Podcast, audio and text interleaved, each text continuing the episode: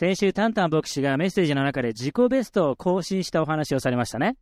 You remember last week Pastor Tantan talked about uh, his new record そう、体重です。regarding his weight? 実は僕も自己ベストを更新しました。But I'm delighted to announce that I also broke a new record, そうです。体重です。and it's also with body weight. でもね、嬉しい記録更新なんです。And uh, it's a happy one. なんと、この年末年始で、僕体重2キロ落とすことができたんです。Over Christmas and the New Year's, I managed to lose two kilograms. まあ、実はこの5年間で僕15キロも増量したんですね。As a matter of fact, over the last five years, I have gained 15 kilograms. まあそこから体重は全く落ちることがなくてめっちゃ焦っていたんだけど、ここでついに減量成功したんです。And from there, no matter what I did, I just could not lose this weight. But this time, I succeeded in losing. だけど、まあ誘惑ってね、やっぱりいつでもどこでも目の前にやってきますよね。 But as you all know, temptations are everywhere. 仕事の合間に小腹が空くとついコンビニで手を伸ばしてしまう商品があるんです。 And there are sweets, uh, foods, um, all comfort foods that I can easily reach out when reach uh, when I'm at breaks at work. スライド出ると思うんですけどね、大福。And you can see in the slide, but um, my favorite is daifuku. 僕は根っからの和菓子派で特にあんこが大好きなんです。I love Japanese sweets and especially this Japanese um, sweet bean paste. だから小腹でもすこうものなら、ついこの和菓子を手に取ってしまう。So if I get even a little bit hungry, I reach to this daifuku. あ皆さん、これ、妻には内緒です。内緒 And please don't say anything to my wife. まあ、オンライン礼拝でバレればって皆さんのツッコミが聞こえてきますけど、 But I know you're thinking, well, this is broadcast online, so she's gonna know. まあ当然ね、こういうことしてるとお分かりだと思うんですけど、せっかく減量できたのに、はい、リバウンドです。 And you probably guessed, but I regained it all back. さっきから太ったことを話すたびに、ハレルヤと聞こえてきますね。ハレルヤ Every time I'm talking about gaining weight, I can hear someone saying hallelujah in a loud voice. 18年前、神様に教会に導かれてイエス・キリストに出会って、僕はね、大福より甘い食べ物があることを知ったんです。 About 18 years ago, I started going to church and I found something that was sweeter than any sweets. それは神様の言葉、御言葉です。And that was the word of God, scripture. 支援119編の103あ3節にはこう書いてあるんですね。In Psalm 119, 103 says, あなたの御言葉は私の上顎になんと甘いことでしょう。蜜よりも私の口に甘いのです。How sweet are your words to my taste, sweeter than honey to my mouth. 甘いっていうこの一発ギャグ結構昔にあったじゃないですか。Um, so, if you're foreigners, you may not know this, but there was a gag in Japan that was really popular and it went like, sweet. 神様のことはこの蜜よりも甘いんですよ。 But the word of God, let me tell you that it is sweeter. 英語、英語面白いね。スイー。まあ、つまり最高のスイーツなんです。 So, what I'm trying to say is that the Word of God is the best sweet that we can Right. best of sweets。As a spiritual food, it is the best of the best.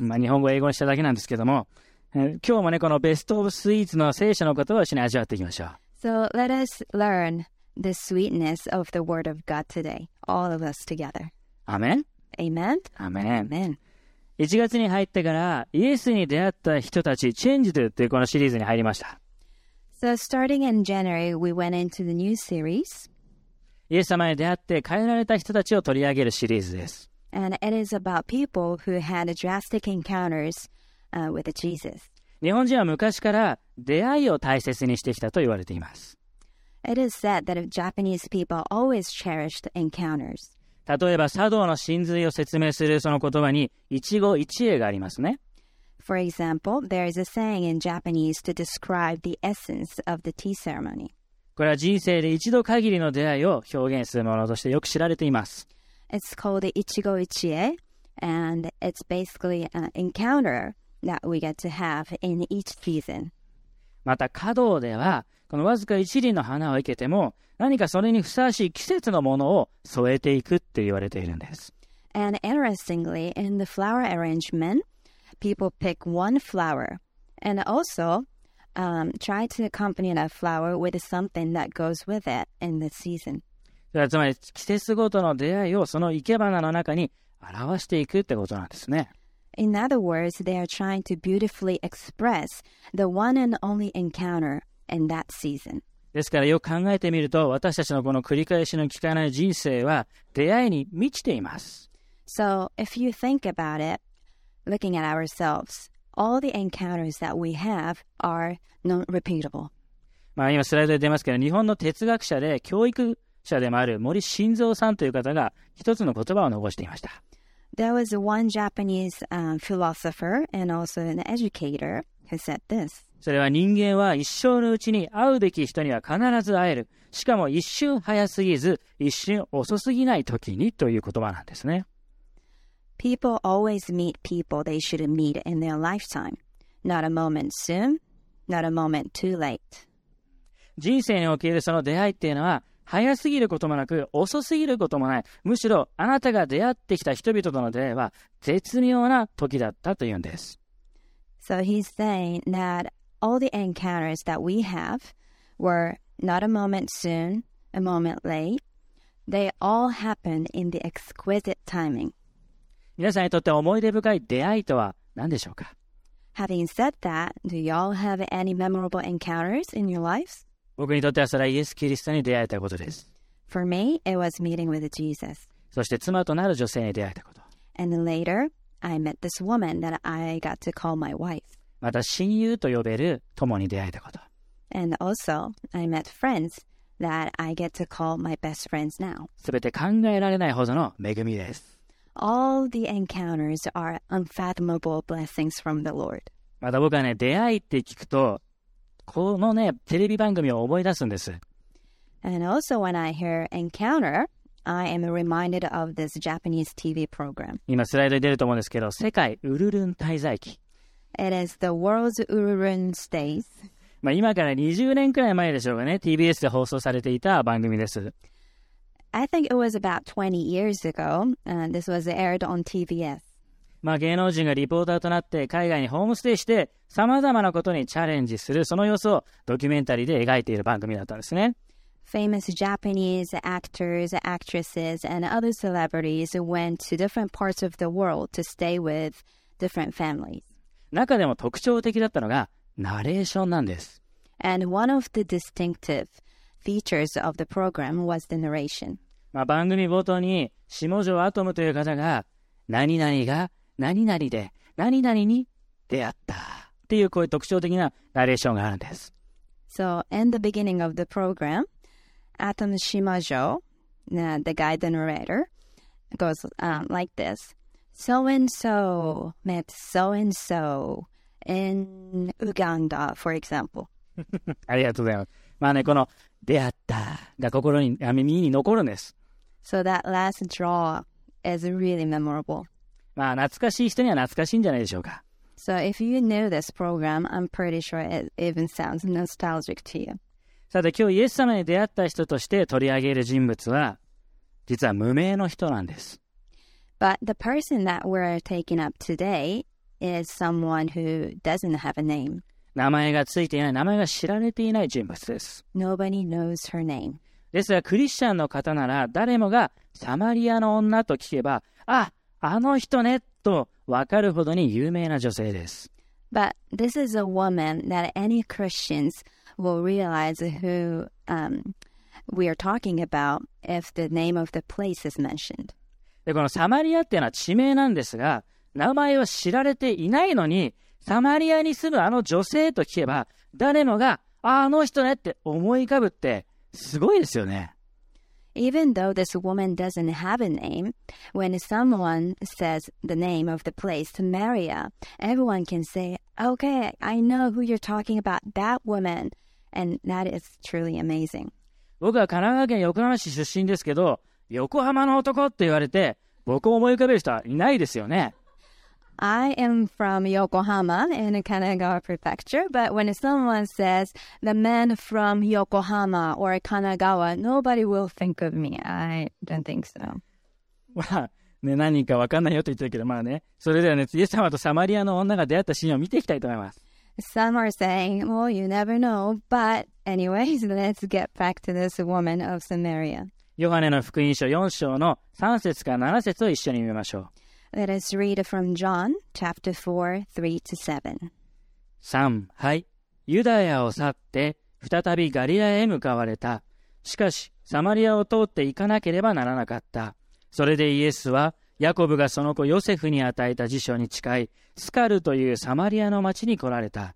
そこにはヤコブの井戸があったイエスは旅の疲れからその井戸の傍らにただ座っておられた時はおよそ第6の時であった一人のサマリアの女が水を汲みに来たイエスは彼女に私に水を飲ませてくださいと言われた。Now in English, he left Judea and went away again to Galilee. And he had to pass through Samaria. So he came to the city of Samaria called Sychar, near the parcel of land that Jacob gave to his son J- Joseph. And Jacob's well was there. So Jesus, tired from his journey, was just sitting by the well. It was about the sixth hour.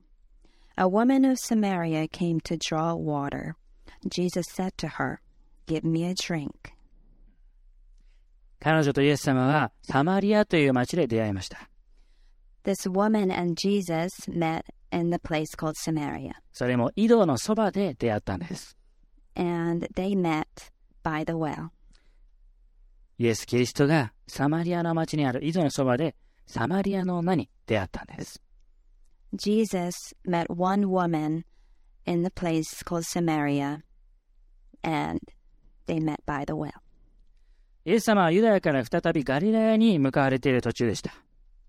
Jesus was on the way to Galilee. 4節しかしサマリアを通って行かなければならなかった。And let's look at verse 4. And he had to pass through Samaria. イエス様はユダヤからガリラヤの地に向かうのにサマリアを通らなければなりませんでした。Jesus chose Samaria to pass through from Judea to Galilee. まあ、地図をね、今スライド出すんですけど、見ると、まっすぐに進んでいけるサマリアを通るのが普通じゃないかなって思うんです。So, as you can see on the map shown on the screen, um, you would guess Samaria would be the the place that they should pass through to go straight to Galilee. ですが当時、このユダヤ人とサマリア人っていうのは、その関係はもう犬猿の中だったんです。 But the Jews and Samaritans back then did not get along. もう口も聞きたくない。そしてユダヤ人はサマリア人を見下していました。 They did not want to associate with each other, and also they did not. Um, well, that's because the Jews looked down upon Samaritans. ですからユダヤ人がサマリアの地を通ってガリラヤに行くということはなく、普段はヨルダン川の向こう側ペレツという地を通って遠回りしていきました。 So they never crossed Samaria. Rather, they went around um, the river and went well went around the Jordan River and went through the land of Perez. まあ遠回りであっても双方にとってはもう相手に会いたくなかったんですね。Even if it took a longer route, that meant that they did not want to see each other or talk to each other. それは彼らの歴史的な背景にも事情がありました。And that enmity became from the historical background. 紀元前720年頃にサマリアの土地はアッシリアというまたバビロンといった国々から攻撃を受けて征服されてしまったんですね。So about 720 BC, this place, Samaria, was conquered and attacked by Assyrians and Babylonians. まあ、彼らは補修の民となったんです。 So they became their slaves, すると、 Samaritans. すると様々な異国の民が入ってきて、やがて彼らとの間に純粋なユダヤ人がいなくなっていきました。 As a result, a result, a lot of people from different places came into that land, and there were no pure Jews. They became crossbred. そしてその異教の神々をその都度礼拝するような国となっていったんです。And they also started following their false gods. あ自分たちは神様に選ばれている民だと思っているこのユダヤ人にとってそれは全く面白くなかった。So, for the Jews who thought that they were chosen by God, this fact was something that they could not accept. まあ、彼らはこうした歴史的背景も起因となって関係がとにかく悪かったんです。So, this historical background was the beginning of their damaged relationship. そんなところイエス様は通らねばならないとあえてその道を通られたんです。But Jesus said he had to go through this land to get to Galilee. つまりイエス様が目的を持ってこれまでのそういう歴史的背景とかを気にせずに向かわれたのがサマリアという地でした。In other words, Jesus deliberately, deliberately chose this route to get to the destination. それでは最初のメッセージポイント書き込んでください。 So it leads to the first point. Please write it down. イエス様は目的を持って進む道を選ばれた。 Jesus chose which road to take according to the purpose. イエス様は目的を持って進む道を選ばれたんですね。 Jesus, um, he chose which road to take according to the purpose he had.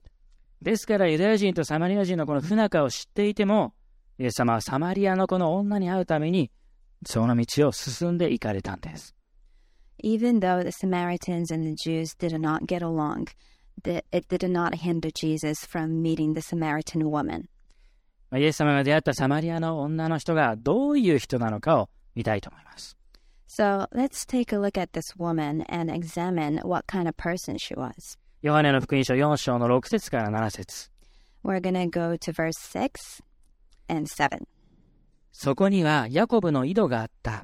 イエスは旅の疲れからその井戸の傍らにただ座っておられた。時はおよそ第6の時であった。一人のサマリアの女が水を汲みに来た。イエスは彼女に私に水を飲ませてくださいと言われた。In English, and Jacob's well was there. So Jesus, tired from his journey, was just sitting by the well. It was about the sixth hour. A woman of Samaria came to draw water. Jesus said to her, Give me a drink.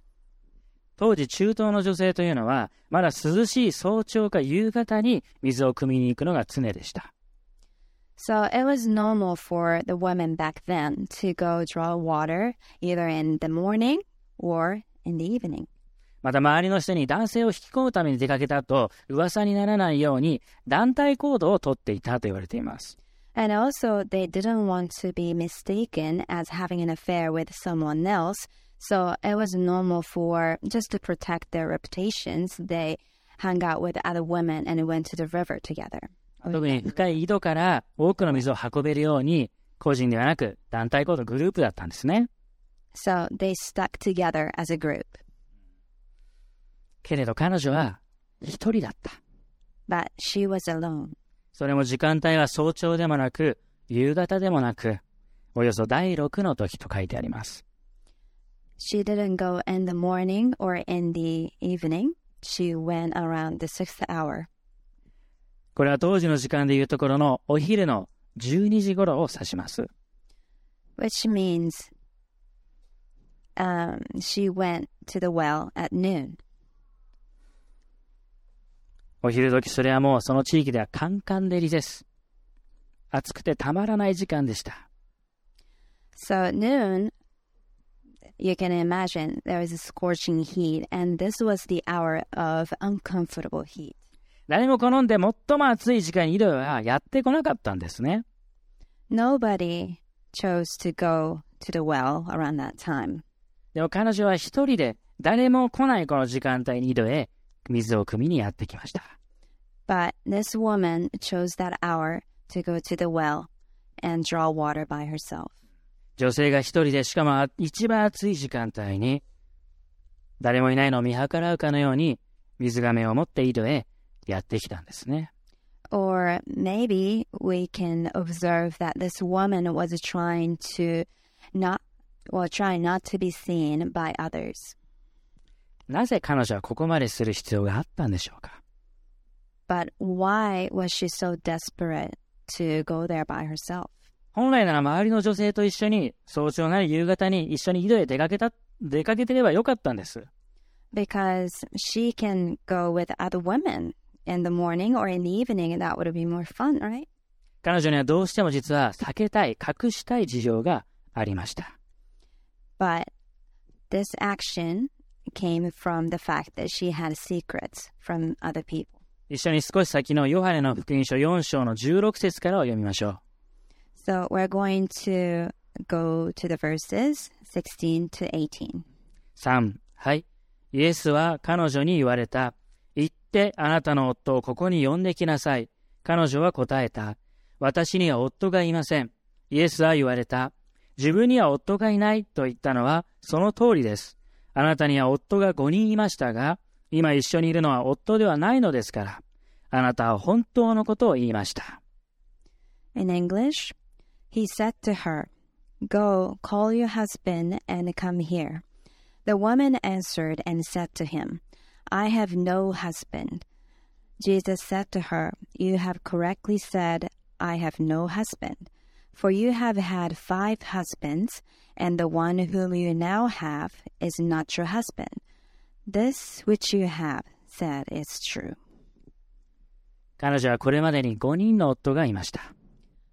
This woman had five husbands in the past. そして今一緒に住んでいる男性がいる。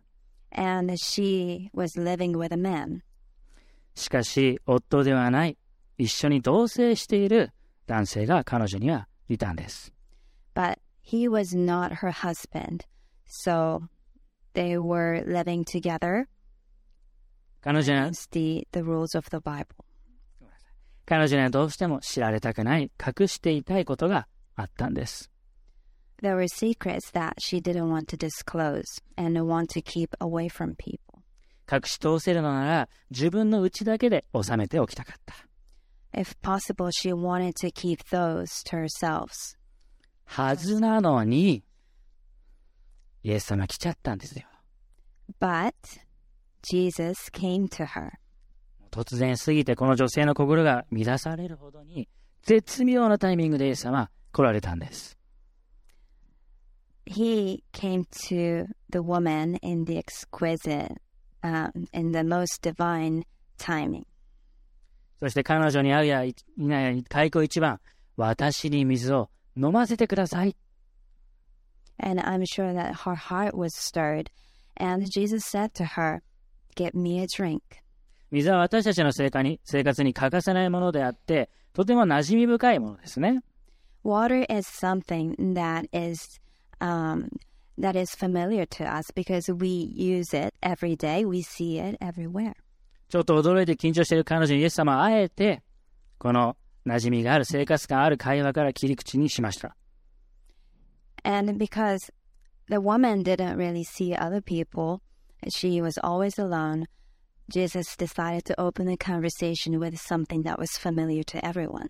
だってね、初めて会った人に、あなたには罪があります。悔い改めなさいとか、あなたに悩みがありますね。聞いてあげましょうかみたいな、これずかずか来られたらもう心閉じちゃうじゃないですか。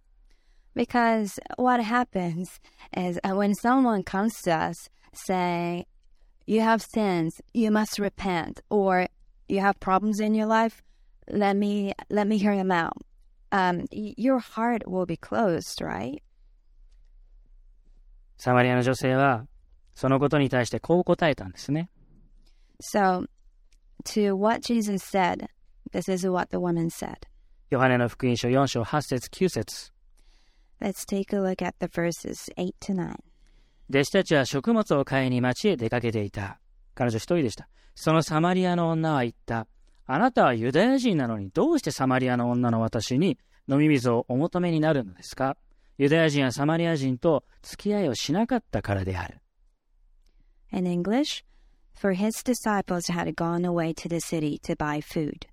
So the Samaritan woman said to him, How is it that you, though you are a Jew, are asking me for a drink, though I'm a Samaritan woman? For Jews do not associate with Samaritans. あなたはユダヤ人なのにどうして私に話しかけてくるの You're a Jew, so what makes you want to talk to me, a Samaritan? もう誰にも会わないようにしていて、安心だと思っていたこの時間帯に、彼女は人に会ってしまった。 She chose this hour so she didn't have to see anyone else, but she ended up seeing Jesus. しかもユダヤ人、 そのユダヤ人から声をかけられるなんて。Not just a person, he was a Jew. イエス様が彼女が驚きを示そうともさらに話しかけていきました。Even though Jesus could see the puzzled look on her face, he continued. でこの水を求めたイエス様の言葉が口火となって、サマリアのこの女に神の愛が入っていきます。And God's love went out from Jesus' mouth like a holy fire and ministered to her heart. 2番目のポイント書き込んでください。 So please write down the second point. 2つ目のポイントは、人に隠せても神には隠せないということです。 We can keep secrets from people, but not from God. 人に隠せたとしても神様の前には隠せないんですね。 Even if we can keep secrets from others, we cannot keep them from God. 少し前に申し上げたように彼女には知られたくない、明るみに出したくないことがありました。So, as I've already mentioned, there are secrets that she did not want to disclose or want anyone else to know. もうそれを知られるだけでもしかしたら拒絶されてしまうんではないかという恐れがありました。because she had a fear that once people know about her secrets, they did not want anything to do with her. そして今まで隠して隠れてきたサマリアの女、She was the woman who kept hiding from people. でもついにイエス様と出会い、自分の決して知られたくないこと、恥ずかしいと思っているそのことに触れなければいけなくなりました。But she finally came to meet Jesus, and this was the time that she needed to uh, face her fear, her problems, and her life. もう逃げることも隠れることもできない状況が迫ってきたんです。She was cornered in, and she was forced to deal with her issues. まあ僕は子供たちとよくかくれんぼをすることがあるんですね。 So, um, I'm talk. I'm going to talk about um, myself, but I like to play hide and seek with children. はい、じゃあ10秒数えるよって。 And I say to them, "Okay, I'm going to count to ten. ね、1、2、3、4、5、6、7、8、9、10! もういいかい 1, 2, 3, 4, 5, 6, 7, 8, 9, 10. And they just start um, playing this game. I go look for the children. So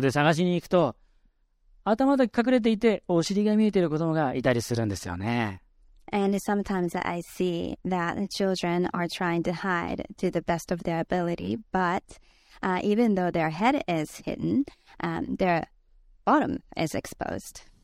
まあ私たちは隠せていると思っても実は神様の前には隠すことができていないんです。But isn't this the same thing with us? Sometimes we think we're hiding well from God, but we're not. We we can never hide entirely, and there are parts of our parts of us that um, are exposed to God. 本当ならこのサマリアの女はイエス様に声をかけてほしくなかったかもしれない。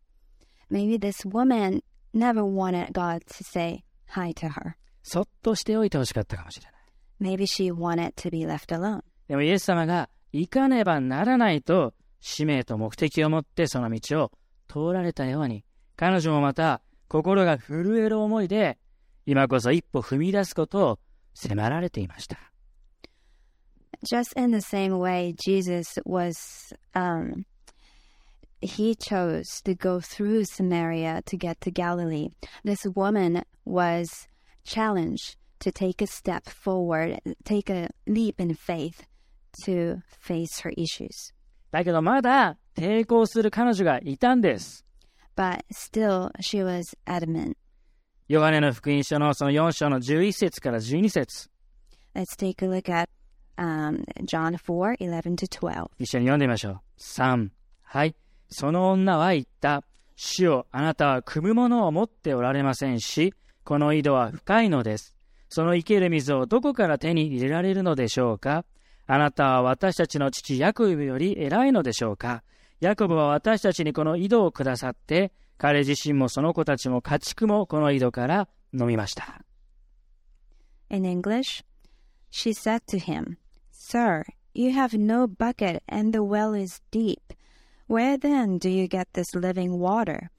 You are not greater than our father Jacob. Are you who gave us the well and drank of himself and his sons and his cattle? イエス様は彼女とのやりとりの中で、生ける水を与える者が私だったら、と知っていたらあなたの方から求めてきたでしょうと実は言っています。In the conversation, Jesus is saying that if this woman knew who he was, she would be begging him for this living water. だけどそういったやりとりに対して彼女は、いやいやイエス様、そもそもその生ける水をくれると言いながら、あんた井戸の水汲むもの何も持ってないじゃないって。 But rather, this is what happened. In reality, she said, You don't even have anything to draw water with. How are you going to give me this living water? それもこの歴史あるヤコブの井戸は、これまで多くの人の生活を支えてきた素晴らしい井戸。それ以上の井戸なんてどこにあるんですかって。And moreover, she said, This well that was passed down from Father Jacob, not only it gave us um, water, but it also sustained our livestock. And how are you going to give me the water that is gre- greater than this well from Jacob? これに対してイエス様は13節からこのように言われたんですね。And to that response, this is what Jesus said, verses 13 to 14. イエスは答えられた。この水を飲む人は皆また乾きます。しかし私が与える水を飲む人はいつまでも決して乾くことがありません。私が与える水はその人のうちで泉となり永遠の命への水が湧き出ます。彼女はイエスに言った。主よ、私が乾くことのないように、ここに汲みに来なくてもよいように、その水を私にください。Okay, uh, actually from 13 to 15 in English. Jesus answered and said to her, Everyone who drinks of this water will be thirsty again, but whoever drinks of the water that I will give him shall never be thirsty. But the water that I will give him will become in him a fountain of water springing up to eternal life. The woman said to him, Sir, give me uh, give me this water so that I will not be thirsty, nor come all the way here to draw water. 誰にも会わず、誰にも詮索されない。 そして水を汲みに来る、この生活で彼女は十分だと思っていた。This woman was satisfied with the kind of lifestyle not to be seen by anyone and coming to the well by herself, alone, drawing the, the water. だけど実際はずっと彼女の心の奥底を隠していた。心は乾ききっていた。But deep down, where she was hiding from the other people, there was a place that was dry and in a desperate need. イエス様は、あなたがしがみついてやめられないその井戸の水はいくら飲んだって乾きますって言われたんです。And Jesus declared here that this water that woman was hanging on to was going to make her only thirsty. だからまたこれを汲みに来て誰にも会わないように隠れ続けても、その後ろめたい生活の繰り返しであるとイエス様は言われました。Jesus was saying to her that this was the lifestyle that was going to make her remorseful, shameful of her past. それでは心は満たされず、すぐにまた心が枯渇するとイエス様は言われました。 Jesus said that her heart would never be satisfied. でもそれを厳しく言うのではなくて、優しく、そうやって彼女と対話をしていきました。 But Jesus did not condemn this woman, but rather said to her gently with conviction. そしてついに、サマリアのこの女は、自分の本当の願いを告白しました。So after this gentle interaction from Jesus, this woman finally confessed what went on in her life. 主よ、私が乾くことがないように、ここに汲みに来なくてもよいように、その水を私にください。Sir, give me this water so that I will not be thirsty, nor come all the way here to draw water. ここに汲みに来なくてもよいようににアンダーライン引いてください。So please underline where she says, nor come all the way here to draw water. 彼女の心からの願いです。This was the desire, deep desire of her heart. 人にはうまく隠すことができていたかもしれないけど、神様の前では、イエス様の前では隠せなかった。Even though she succeeded from and succeeded in keeping secrets from people, she failed to do so in front of God. イエス様に出会い、イエス様の愛に触れて、このジャバサマリアの女は本音を口にできたんです。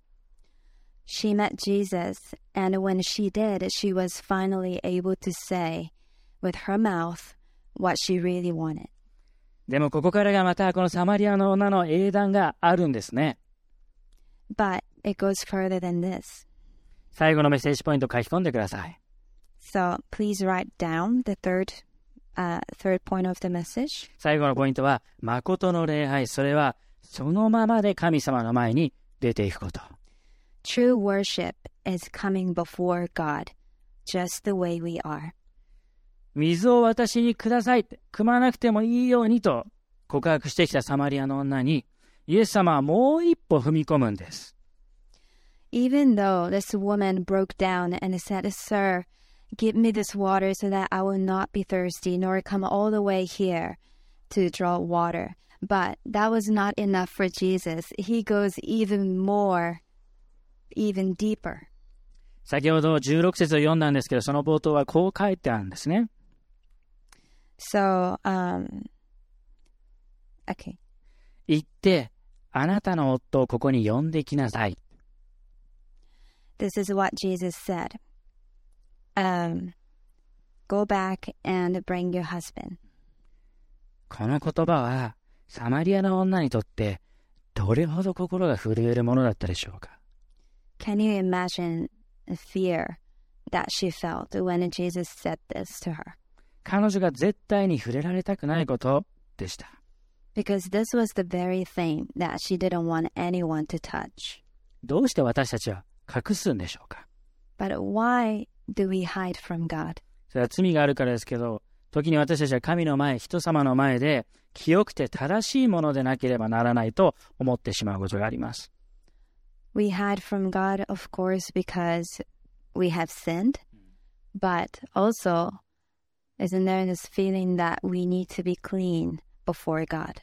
人と比べては落ち込んで、自分を責めて、常識的にまたモラル的に考えて、こうでなければと、私たちは縛られることがある。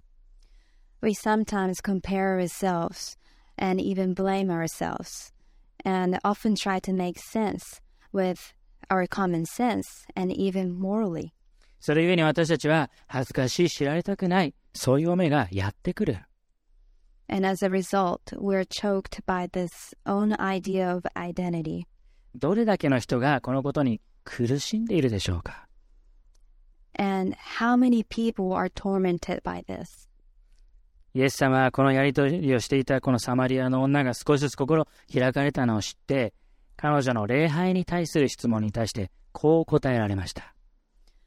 As this woman started to open up more and more to Jesus, and now they were in the discussion of worship, Jesus said what the true worship is about.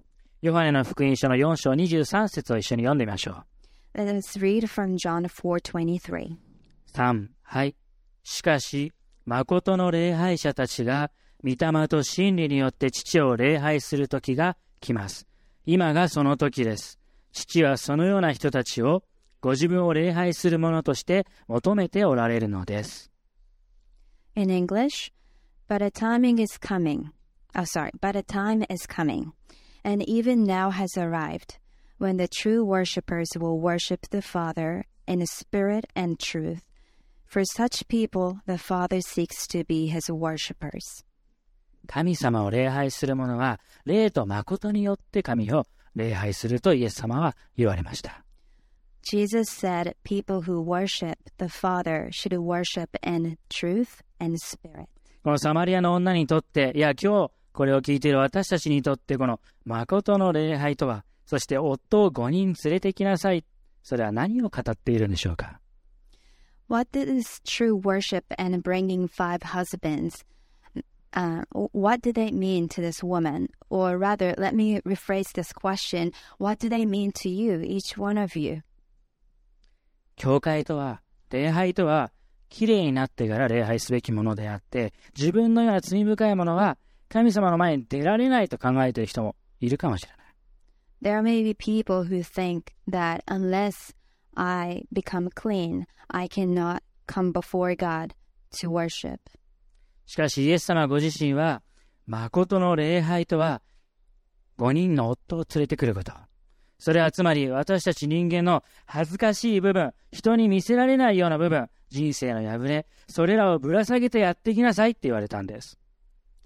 But Jesus is saying to us that true worship is bringing those five husbands, your husbands, to Him.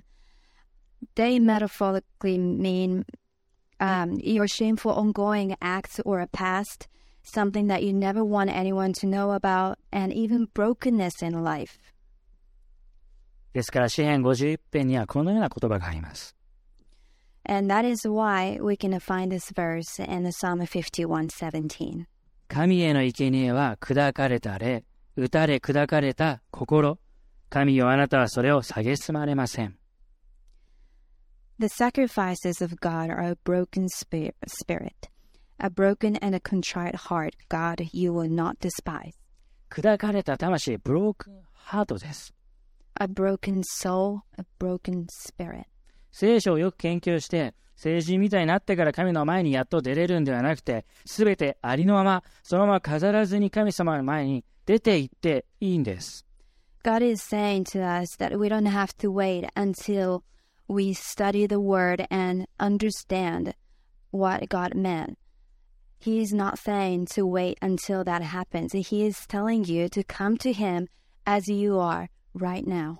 人間の工夫や努力で、その人生の傷口や苦しみは埋められません。 Because our human efforts and deeds can never fill this void. その開いた穴を乾いた心を埋めて潤すことができるのは神様の愛と恵みだけです。 The only thing that can fill that void that you have in your in your heart that you feel, only God can fill that with his grace and love.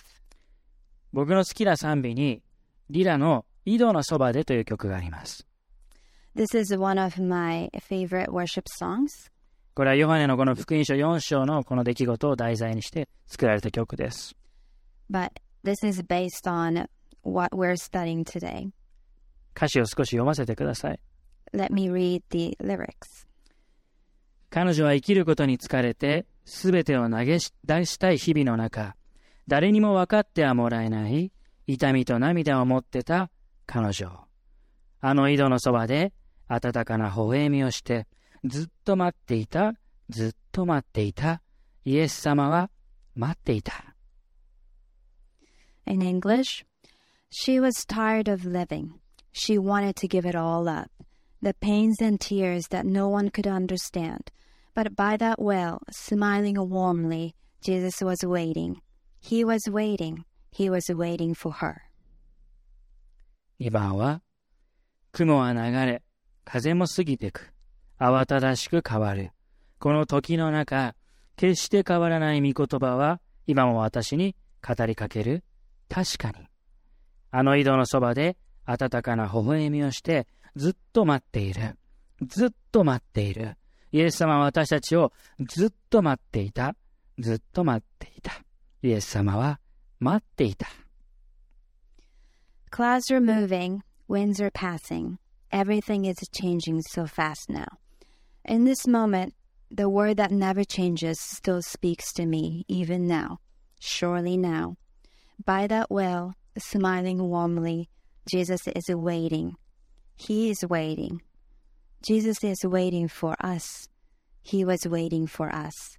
He was always waiting for us. イエス様はサマリアの女の心に寄り添うために、その道を行かねばと進まれました。 to meet this woman who was desperate, Jesus said, I must go through Samaria. その決心たるは凄まじいものです。What tremendous determination he had. あの十字架の道を歩かれたイエス様もそうでした。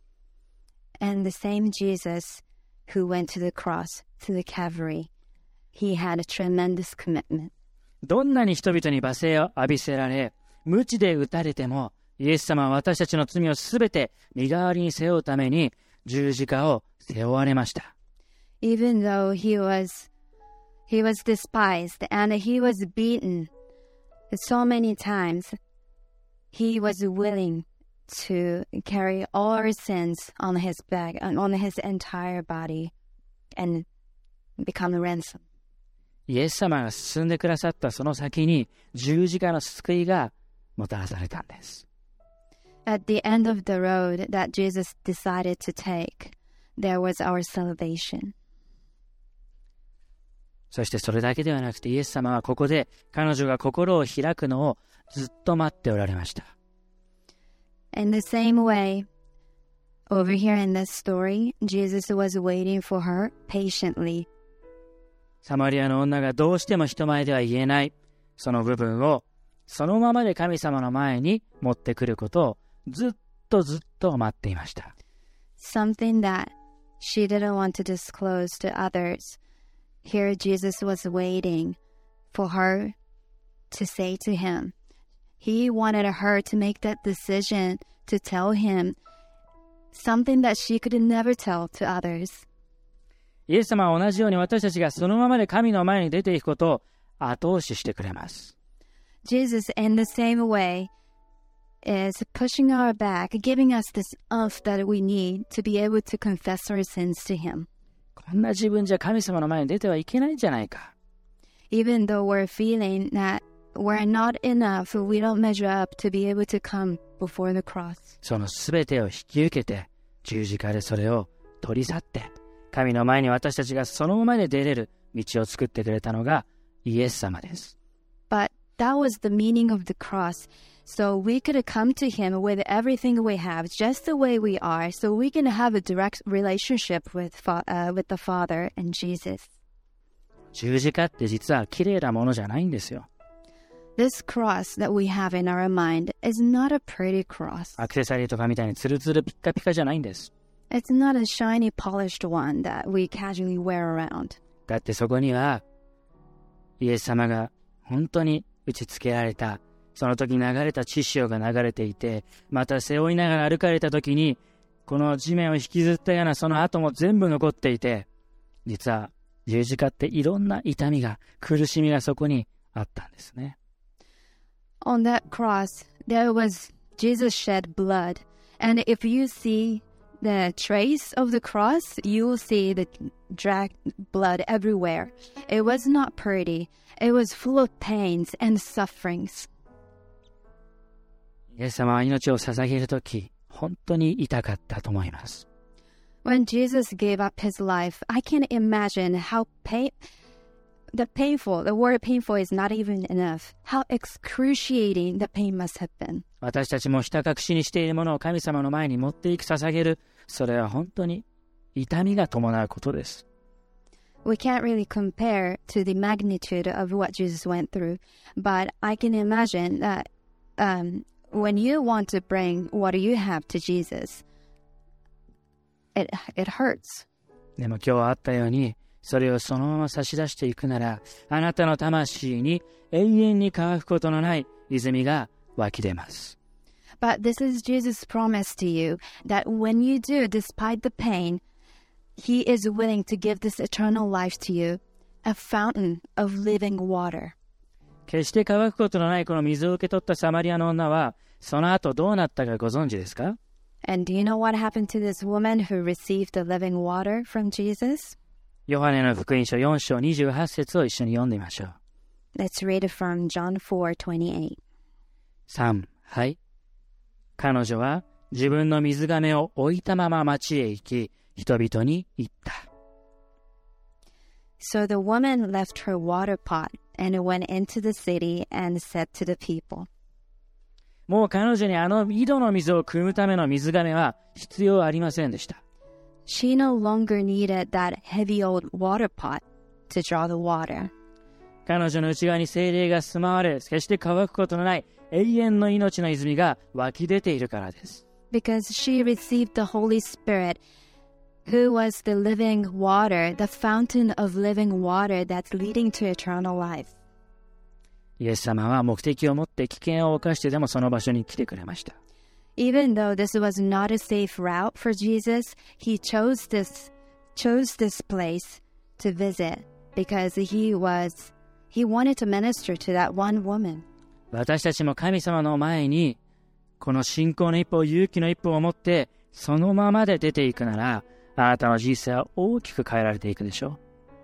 So just like this woman, when we take a step forward in faith, the same thing that happened to this woman can happen with us.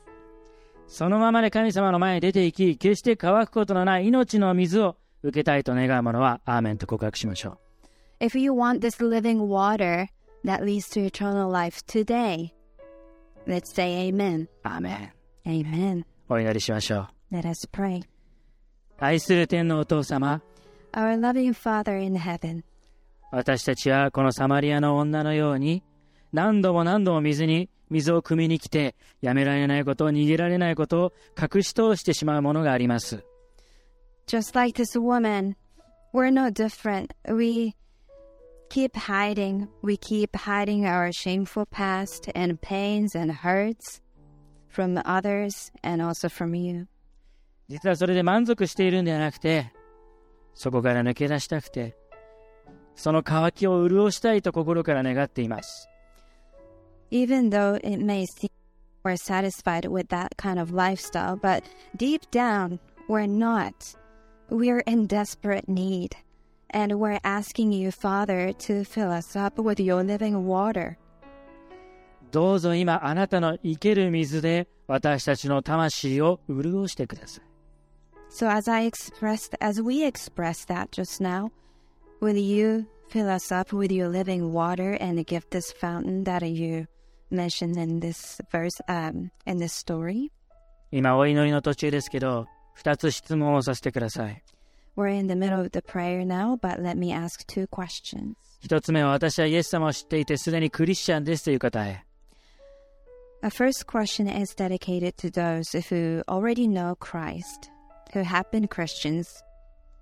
私はイエス様に出会ったはずだけれど、いつの間にかいろんな傷を抱え、自分の恥ずかしい部分があり、そのままで出てはいけないんじゃないかと、隠し、隠れていたことがあります。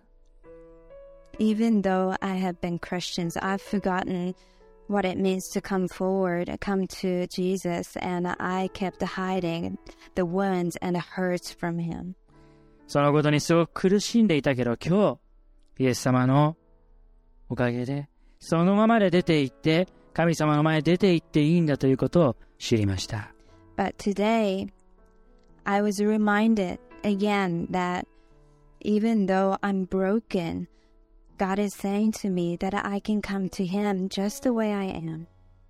もう一度、それは痛みが伴うかもしれないけど、神様の前に自分をありのまま捧げていきたい。そのように願う方はいらっしゃいますか Even though disclosing all my shameful past wounds hurts, um, it may cause more pain, but I am willing to do so because I want to get closer to Jesus again. If that's your prayer, ありがとうございます。アーメンその時に必ずあなたの魂は潤い、イエス様の霊と憐れみで満たされるでしょう。 when you confess that and when you're honest with Him, God will honor that and give you everything that you need. 二つ目の質問は今日初めてイエス・キリストという名を知ったという方へ。And the second question is for those who just came to know Jesus. 今日私のために十字架で命を懸けてくださったイエス・キリストという方がいることを知りました。I came to know Jesus who died for my sins on the cross. 私は自分の通ってきた人生の中で自分の見せたくないもの、恥ずかしいもの、痛みや傷、それを見ると、これじゃあもう隠したい。誰にも知られたくない。触られた、触れてほしくない。そういうものがありました。I had shameful past, shame, guilt, wounds, and pains that I didn't want anyone to touch. でも隠していると実は自分の心が苦しかった。But by hiding those from people, from my, from God, I was in torment. 今日イエス様を通して神様の前に実はそのままで出て行っていいんだということを知りました。But Jesus invited me today that I can come to Him and just lay all those things that kept me away from Him. この生ける水を魂が潤う泉を受け取りたい。I want to receive this fountain that doesn't run out of water and leads to eternal life. イエス・キリストを私の救い主として罪からの救い主として受け入れたい。それを願う方はいらっしゃるでしょうか？I want to receive Jesus as my Lord, personal Lord and Savior. もしいらっしゃったら、後で、えー僕たちでもいいです。本当にいろんな、あーそのイエスのその QR コードから教えてください。If that's you, from the QR code shown on the screen or from our website, you can reach out to pastors.